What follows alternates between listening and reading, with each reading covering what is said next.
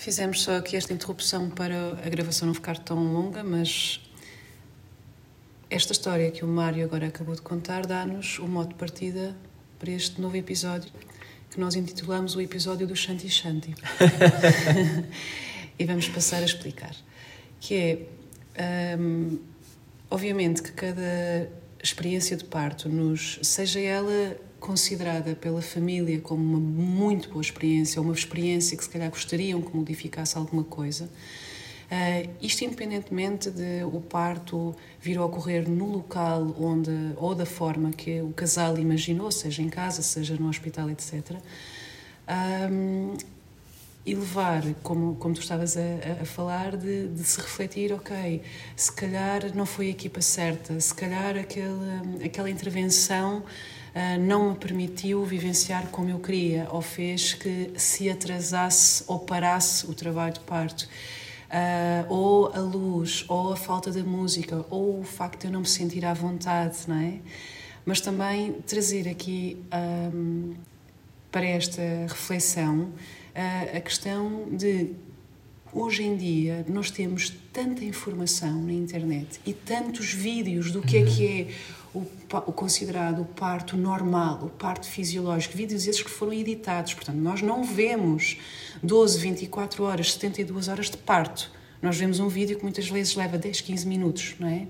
E só isso, mesmo que nós tenhamos na nossa consciência de que um parto pode ter este tempo, uh, aquilo que nós absorvemos no nosso uhum. corpo é ah, isto é assim, leve, simples e a mulher está feliz, na maioria das vezes, não é? Um, e às vezes é, é quase desafiante para qualquer um dos elementos da, da equipa onde eu trabalho quando uh, os casais perguntam ok, então o que é que eu posso fazer para me preparar para o parto? Porque eu tenho que me preparar para o parto, não é? Hoje em dia toda a gente tem que estar super informada, super preparada e com a coisa bem estruturada. E qualquer profissional de saúde, sobretudo profissionais que já passaram pelo processo em si, ficam a olhar e, e a perceber como é que nós preparamos alguém ou como é que alguém se prepara para algo que é imprevisível, não é? Uhum. Uh, e, e aí entra, agora voltando um pouquinho atrás, esta concepção de o que é que é a parte Holândia, não é? Define-se que a parte Holândia é isto e aquilo, mas na realidade essa definição, como me disse uma, uma senhora que, que, que teve o, o, seu parto também, não como ela imaginava e como queria, mas depois na reflexão dela pós-parto, que é um, que a parte Holândia é uma definição que é feita depois da coisa acontecer hum. e não quando ela está a acontecer. Uh, então, de alguma maneira, mesmo que a pessoa que definiu para ela o que, é que era a parte Holândia depois da, do, do parto ocorrer, a, a, forma como tu vais receber essa definição vai ser provavelmente diferente do que ela vivenciou. E de repente, essa definição, que até pode ser agora colocada num livro, como o, sim, sim. vai entrar dentro do teu cerne e tu estás à espera que isto aconteça. Então, no próprio trabalho de parto, que por si só é a imprevisibilidade de, de, diferentes acontecimentos, sejam eles físicos, emocionais, como é que tu vais reagir, o que é que vai acontecer, uh, tu deparas-te com aquilo que inevitavelmente uh, se foi construindo dentro de ti, do que tu esperas, etc. E, ai pá, eu gostava disto, mas isto não está a acontecer, e agora o que é que eu faço? Eu devia estar na parte Holândia, mas não estou na parte Holândia. Então ainda há mais conflito e mais resistência ao próprio acontecimento em si. Não é? Era aí na May Gaskin, que é uma parteira eh, mundialmente conhecida, que falava muito na, e fala muito na, na aceitação eh, na aceitação de que de tudo, não é? De que temos expectativas, na uhum. aceitação da nossa vítima, como já falamos no outro episódio, Sim. na aceitação de que não temos as condições ideais e de alguma forma ao prestar essa atenção a tudo o que está a acontecer, seja a nível físico, ambiente, do nosso corpo, maioritariamente, prestar atenção àquilo que o nosso corpo nos está a dar, é talvez a forma que a gente encontra para melhor se entregar ao que acontece. Uhum. Porque já tive, e agora vou só fazer uma pequenina intervenção de história, Já, já encontrei uma colega nossa, que, tam, que também acabou por ter um parto em casa, a descrever exatamente uma situação idêntica àquela que tu descreves da vossa experiência, mas a considerar esse alerta parte da sua parte Holândia. Uhum. Então é muito bonito que vai depender da perspectiva de cada Sim. um a cada momento.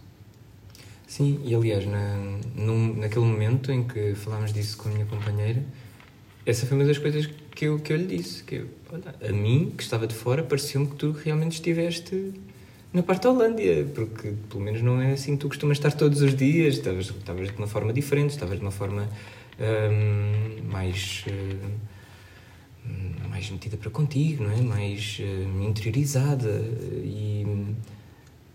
Pronto, nesse sentido, para quem estava de fora, parecia que ela estaria nessa tal parte da Holândia, embora, embora ela depois não não sentisse isso dessa forma, é? talvez muito por referência uhum. uh, a, outros, a, a, outras descrições do que é que seria isso da parte Holândia. Um, que a ideia de prepararmos, uh, da mulher se preparar, ou da pessoa que, que está grávida preparar-se para alguma coisa para a qual o seu corpo está preparado. Uhum. Que à partida não é preciso preparar algo que já está preparado. Uhum. Isto parece uma redundância, mas é um, é um bocado. Um, sou muito resistente às ideias de, por exemplo, fazer ginástica pré-parto, uh, que pode ser bom porque é, movimento, é? e então depende. De, de, alguns cursos de preparação para o parto também. Sou um bocado resistente, porque depende tudo também do objetivo e da forma uhum. como as coisas são colocadas. Podem ter exatamente o mesmo conteúdo, podem ter exatamente as mesmas coisas e serem feitas as mesmas coisas mas se for feito com o objetivo de, por exemplo, exercícios uhum. durante a gravidez, ok, são exercícios para a pessoa se poder mexer, para se sentir melhor com o seu corpo, para. Hum, se não, provavelmente se calhar estaria em casa e como o corpo entretanto está mais pesado, se calhar estaria mais imóvel, estaria mais tempo, um, com menos atividade. E então é bom haver este exercício, uhum. não é? Para desencadear, para contrariar um bocadinho essa, essa inércia e se a pessoa se sentir bem com isso. Outra coisa diferente é fazer exercício para preparar o corpo para parir. Não é? Porque se não o fizeres, se não o fizer, não, hum, provavelmente não. Não consegues parir. Outra coisa, e é um, um exemplo que para mim tem sido clássico, porque tem aparecido muito é o exemplo da massagem no períneo. Uhum. Massagem no períneo. Tem de se fazer uma massagem no períneo de uma determinada maneira e fazer, e depois tem de ser de uma determinada maneira que se sinta que de facto está a estirar. A estirar, a exatamente. Uhum. Portanto, tem de doer um bocadinho ali numa determinada zona. Se começar assim uma dor fininha, mas suportável, uhum. insistir até que, no, uhum. no, sentido de dar mais elasticidade e dar mais uhum. elasticidade, não sei o quê. E a mesma ideia também do. Um, do epino, de, uhum, de, um, de um balão insuflável uhum. que, que, se coloca para, para, para dilatar. Mas, isto... mas eh, deixa-me pôr aqui um parênteses, por favor, não esqueças o que vais dar continuidade. Mas vamos pensar todos em conjunto. Um dia do parto. Um dia do parto não é só uma cabeça de um bebê a passar e uma vagina a estirar. Tem toda uma série de componentes, nomeadamente um cocktail hormonal, que vai lubrificar, que vai tornar todos os tecidos, nomeadamente a nível do períneo, mais elásticos, mais receptivos, etc., entre outras milhares de coisas que a gente não vai aqui desenvolver uma aula de anatomia e fisiologia. Então, como é que na nossa cabecinha, nós agora consideramos que durante a gravidez, onde em algumas fases, eh, não é estágio, alguns trimestres, até temos uma maior segura, outros não, vamos estar a conseguir preparar os nossos tecidos que não têm as mesmas condições uhum. do parto para estirarem e alargarem, e se não fizermos isso, o bebê não vai passar por sim, lá, sim. não é? Então, se me permitem aqui dar um conselho para todas as mulheres, estejam grávidas ou não grávidas, comam bem, hidratem-se ainda melhor. A vossa pele vive disso, é dessa maneira que ela fica lustrosa, flexível. Depois, se tiverem um companheiro ou uma companheira com quem gostem de se envolver intimamente, pratiquem o máximo possível. A melhor massagem que podem fazer ao vosso períneo é sexo. Uhum. Porque é nesse momento que vocês, à partida, estão lubrificadas, estão interessadas. Há um coquetel hormonal, nomeadamente uma oxitocina, que toda a gente fala, que também é, é a hormona do amor que é talvez aquela que também vai participar mais no vosso parto. Portanto, em vez de estarem a fazer uma massagem rotineira, que se calhar até pode vir a provocar microlesões na vossa pele, façam amor Exatamente. com o vosso companheiro, companheira ou com vocês próprios. Apetecendo, claro. Como tu estás a Óbvio, dizer. ninguém está a fazer aqui uma receita, Yeah. por favor. Mas mesmo em relação à massagem, eu acho que hum, tudo depende. Eu, por exemplo, com esta, com esta raiva miudinha que eu tenho em relação à, à, massagem, eu próprio já recomendei massagem.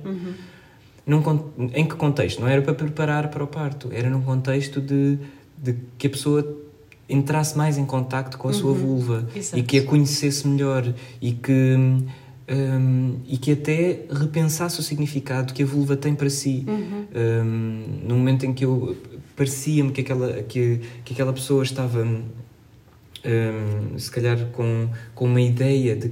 de ou, ou, pensando ao contrário, que a ideia de que um bebê ia passar pela vulva era uma coisa muito estranha, não é? Hum, porque não era esse o significado que a vulva tinha para si. Hum, e então eu recomendei essa massagem na vulva nesse, nesse sentido, não é? No sentido de que a pessoa entrasse em contacto com a sua vulva para, por outras, hum, de, de outras formas e percebendo a sua forma, a sua anatomia, a sua, a sua textura, o seu comportamento, eh, as sensações que, que desperta em si, mesmo que fosse fora do ato sexual, fora do prazer sexual.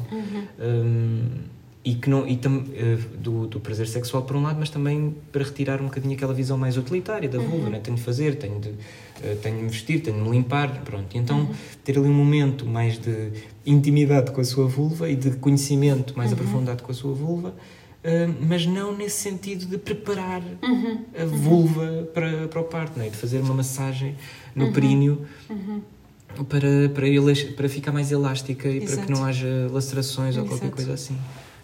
Isto referindo a evidência científica do que nós temos até hoje, a possibilidade de, de haver a ocorrência de uma laceração é 50-50. Que era isto comparando se fazemos preparação, se fazemos proteção da própria vulva no, no período expulsivo. Portanto, a evidência demonstra-nos que quer a gente faça tudo ou não faça nada, a possibilidade de ocorrer uma laceração é 50-50%. Portanto, E e depende de tantos fatores, depende. tanto. Era, era como, como pensar, eu acho que até já dei esse exemplo aqui, não é? De pensarmos que agora de repente eh, ia haver uma proibição de, de fazer episiotomias. Uhum. É? Mas as minhas continuavam todas a parir deitadas e continuavam todas a parir com as pernas para cima, penduradas no, nos estribos. Hum, é claro que se calhar ia deixar de haver episiotomia, mas ia ser uma profecia autorrealizável, não é? Ia passar a haver uma data de lacerações Exato. graves. Hum, Pela posição em si, por pela. tudo, não é? Porque na verdade tudo é o que tu dizes, dentro de um trabalho de parto, um- o nível de hormonas, o corpo que a pessoa tem, a posição que ela tem, a posição que o bebê tem, os movimentos que ela está a fazer ou que não está a fazer. hum, tanta coisa que pode contribuir para isso sem ser uma coisa que principalmente a pessoa não fazendo sinta que devia ter feito. não é? Porque A pessoa não tem de preparar nada para além de estar feliz, de estar bem, de se sentir bem consigo, de se sentir bem com o seu corpo de se entregar ao processo si. não tem, de- não tem de preparar o corpo para uma coisa que, que, que- foi para isso que foi feito, vá, dizendo assim, parece que o corpo foi feito, é? Eh, mas, mas, mas a verdade é que o corpo está preparado para isso, Uhum. a não ser em algumas situações que, que envolvem patologia eh, e que será necessário de facto uma intervenção específica, eh, com uma finalidade específica, mas Uhum. de uma forma assim genera- eh, geral, generalizando, eh, o corpo está. Uhum. não precisa de nenhuma preparação extra para aquilo que vai acontecer, porque já, já há essa preparação. Uhum. Claro que a pessoa, se quiser, nós somos pessoas conscientes, somos pessoas que, que, que refletimos sobre aquilo que, que, que acontece na nossa vida e se nós quisermos que esse processo também, a maior parte das pessoas hoje em dia quer, que esse processo faça sentido, que esse processo seja um processo eh, que seja uma experiência positiva e então, claro, pode fazer sentido a pessoa informar-se, a pessoa fazer algumas coisas, a pessoa criar um ambiente à sua volta que seja mais favorável. Se isto ajudar a ela a construir-se, mas não num sentido de eu vou fazer isto para eu estar preparada, Sim, não é? Porque se não fizer, sim. não, não estarei. Porque principalmente as coisas que acontecem no corpo, acho que têm essa armadilha por trás, não é? Tens de comer tâmaras porque senão não sei o quê. Tudo o que implique, tens de fazer qualquer coisa para preparar o teu corpo, pensar no corpo, hum, é, é, é olhar de uma forma mais crítica para isso e pensar hum, até que ponto é que. Ok, mas, tá- mas há evidência de que as tâmaras preparam melhor o corpo para uma maior E pode não ser o mais indicado para Sim, aquela mas se pessoa. calhar, se calhar se- com a alimentação que a pessoa já tem, eh, se ela já introduz as tâmaras, nem vai fazer diferença nenhuma. Ou se calhar o estudo foi feito com uma população que a sua alimentação é maioritariamente proteína não sei quê, ou não Cuscuz sei o que mais, de- ou é muito baseado em arroz, e depois introduziu-se a tâmara e até se viu que aquilo fazia um... Um grande mas quer dizer, efeito. não- do que é que estamos a falar, não é? Uhum. É, é, uhum. depois tentarmos perceber até que ponto é que pode ser fixe a gente munir-se dos recursos todos, não é? Ter uma parteira connosco, comer tâmaras, ter uma bola de partos, ter uma, um pano pendurado, ter não sei o quê. Mas mas pensar na armadilha que pode estar por trás de, deste tipo de afirmações, uhum. não é? Uhum. De eu tenho Exato. de fazer uma preparação para o parto, porque senão uh, não vou não vou abrir as pernas o suficiente, não vou fazer, não sei, não vou ter energia para o momento Sim. do parto, Sim. ou, ou tenho de fazer massagem porque senão não vou rasgar muito, uhum. ou tenho de fazer não sei o quê porque senão não sei o que vai acontecer. E isto traz-nos novamente ao, ao tema do, do episódio em si, que nós estamos aqui a abordar isto de um tema hum, bastante uh, básico, não é? Uh, de um primeiro nível, mas podemos passar a outros níveis, que é isto que a gente está a chamar de Shanti Shanti, que é de, de repente considerar que, uh, e vou dar aqui um exemplo ridículo e, e não, não estou a querer uh, criticar nem fazer juízos de valores face a nenhuma vertente, atenção, uh, mas, por exemplo, estar a classificar que o Mário está-se a servir de chá, só para ficarem a saber. Mas estar a, a, classificar de que se, um, por exemplo, eu não resolvo uh, uma relação de não comunicação, por exemplo, com o meu pai, eu não vou conseguir parir. Hum. Ou uh, o meu ovário poliquístico uh, está diretamente relacionado por eu não ser tímida e não conseguir falar em público. Estou a dar exemplos completamente ridículos, atenção. Mas só para dar uma ideia do quão nós, enquanto profissionais de saúde, terapeutas, temos que ter uma, temos que ter uma noção, uma consciência, uma, uma responsabilidade das palavras que emitimos não é? e daquilo que pode provocar no outro, um, como também uh, nós, enquanto mulheres, uh, homens que estamos a vivenciar a nossa gravidez, o nosso parto, nos uh, embrulhamos em ideias um, que só vão tornar ainda mais pesado, uhum. complexo, uma vivência que por si é vida. Sim, sim. Mas eu acho que isso dava. Acho que devíamos falar mais sobre isto, Raquel. Acho é. que isto dava tema para um próximo episódio. Então, até já, vamos para começar o segundo.